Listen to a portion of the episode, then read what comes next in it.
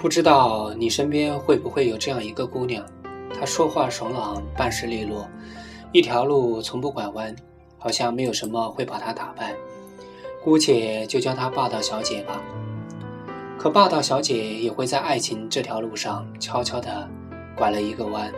她说：“很多事只有到了尽头，才能看见转角。”霸道小姐的事迹，简单的笔墨描写不完。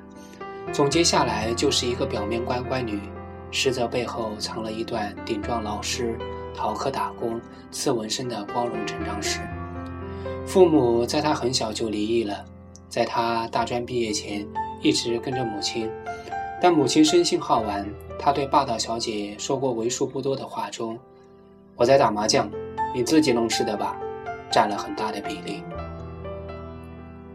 说也奇怪，霸道小姐在学生时代都没有谈过恋爱，倒是在找了个正经工作之后，认识了她第一个男友。她男友是个文艺青年，随手就能编些让小妹妹们视作人生座右铭的一百四十字微博。男友不爱说话，平日里娇滴滴的像个女孩子，正是他这样的性格，自然抵抗不住霸道小姐天生的优越感和粗鲁的穷追猛打。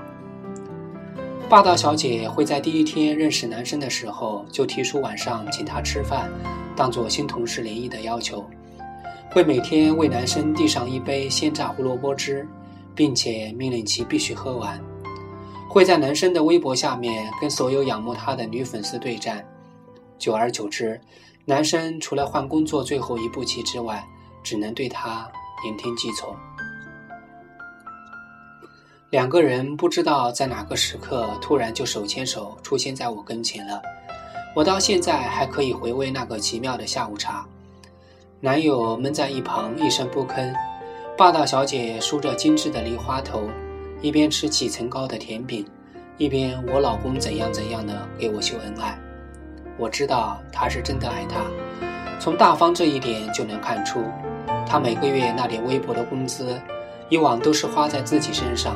而现在，他经常在淘宝上给他买鞋、买衬衣，连去一趟他们租的小屋，他都非常慷慨地买了一大袋水果和饮料。要知道，以往都只能压榨我。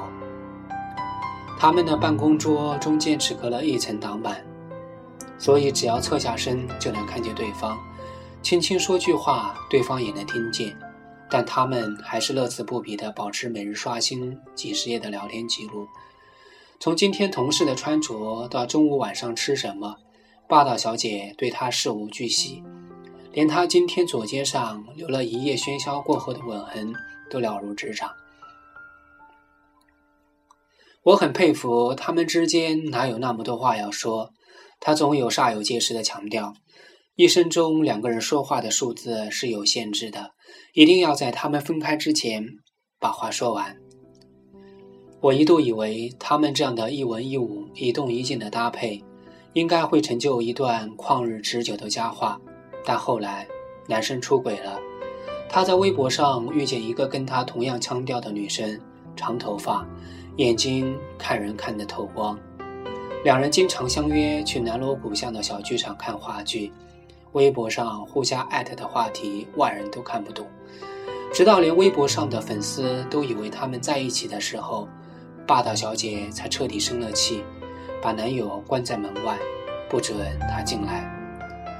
男生安静良久，霸道小姐靠靠在门上听外面的动静。在他准备扭开把手时，男生大喊了一句：“我跟他在一起了。”直到这段恋情结束，霸道小姐都没有在我面前哭过。她总是这样。分子巨大的伤害都渗不进他的肉身。太阳存在多久，他就阳光多久，好似永远快乐一般，连最起码跟恋人分手后的反应都没有。我想，霸道小姐对他的爱可能还不够重。有一次，我们喝醉了，从 KTV 出来，街上冷清的，看不见一辆出租。我陪他蹲在路边，他好像喝多了，很难受的捂着肚子。看见地上的水渍，我以为他哭了，结果他支支吾吾地凶我一句：“这是老娘的渴水。”说完就吐了。他扶着我说：“以前的每个清晨醒来，他都会告诉我一大堆梦里和我在一起的事情。我那时始终很泄气，因为一直梦不到他。后来他离开我了，我才知道，原来一个人会梦到另外一个人，是因为心底觉得离那个人好远好远。那个时候，他躺在我身边，就是这样觉得的吧。而现在，我终于开始每天都梦见他了。他爱他。霸道小姐这种人，她是生活中的女王，她不允许一点负能量。她的积极和倔强很快可以让人臣服，并且心甘情愿地对她好，以至于对方自己都不确定究竟是喜欢他，还是喜欢跟他在一起的时光满满的自己。那晚我送他到家，我清楚看到他急于想要关上门的慌张样子，认定他在躲避眼泪。就算我到了楼下，似乎也能听到从十几层高的地方传来若有似无的哭泣。在这之后的许多天，我都没有看见霸道小姐。去他公司一问，谁都不知道，说旷工好几天了。正当我几乎快要报警的时候，他风尘仆仆地从泰国回来了。他把芒果干、椰子片一袋一袋地丢到我床上的时候。甚至我怀疑这个被晒黑的傻女人是不是我认识的霸道小姐。他说这是为爱疗伤之旅，并且在四面佛前许的第一个愿望已经实现了。曼谷飞回来的班机上，被邻座的混血帅哥要走了电话号码。我很狐疑地问他：“你真的一点都不伤心？”这件事一点都没影响到你吗？他说：“要走的人始终都会走，伤心不伤心是自己选的。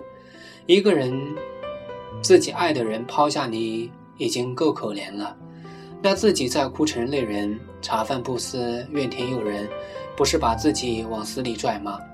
现实那么残酷，拿什么装无辜呢？”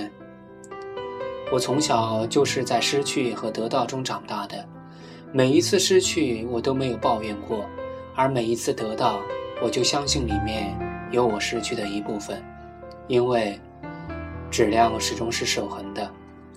前段时间我们喝下午茶，看见前面几层高的甜品，又想起了这件事，我调侃他，他当时说跟别人在一起的时候，难道你就没有问为什么吗？他说：“他跟我在一起的时候，应该也不知道原因吧？那他不爱我了，也可以没有原因的。我不想听到他的理由，那不过是说服他自己的借口罢了。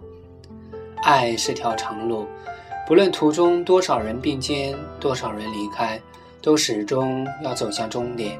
失恋给你的不是一场灾难，而是一个途中停下的时间，让你好好思考。”到底如何走完它？